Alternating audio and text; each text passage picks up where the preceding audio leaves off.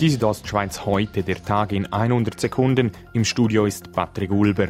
In Graubünden sind verschiedene Gebiete von permanenten Rutschungen betroffen, beispielsweise Brienz. Gemäß Hans-Peter Riesch vom zuständigen kantonalen Departement ist eine permanente Rutschung ein Prozess. Wo sich mehrere Jahre, Jahrzehnte, vielleicht sogar Jahrhunderte hinzieht und aus irgendwelchen Gründen sich anfängt zu beschleunigen und dann eigentlich sich nicht mehr stoppt und durch das Haus eigentlich beschädigt wird. Solche Schäden soll die Gebäudeversicherung Graubünden künftig übernehmen können. Im geltenden Recht sind diese Schäden nicht gedeckt.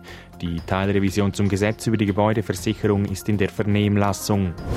Gestern war ein Kletterer am Kletterberg Brückler in Nefels verunglückt. Aus noch ungeklärten Gründen stürzte der 39-jährige Mann aus dem Kanton Luzern etwa 30 Meter aus der Wand in das Sicherheitsseil. Er wurde von der Rega schwer verletzt geborgen und ins Unispital Zürich geflogen. Wie die Kantonspolizei Glarus nun mitteilte, ist der Mann in der Nacht auf heute verstorben. Zum Sport. Die Kalanda Broncos haben das Europacup-Finalspiel gestern Abend zu Hause mit 42 zu 46 knapp verloren. Der Broncos-Spieler Federico Ferretti zeigt sich nach der Niederlage gegen das zweitbeste Team Europas trotzdem positiv. Wir haben gegen so ein Team, so eine Organisation, so eine Leistung gezeigt. Ich glaube, da darf jeder von uns stolz sein.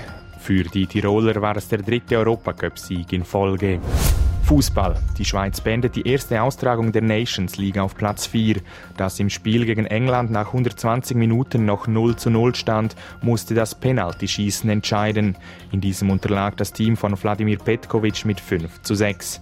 Die Entscheidung fiel erst mit dem letzten Schuss, als Josip Dirmic an Englands Goalie scheiterte. Zuvor hatten alle elf Schützen getroffen. Dies ist Ostschweiz heute, der Tag in 100 Sekunden, auch als Podcast erhältlich.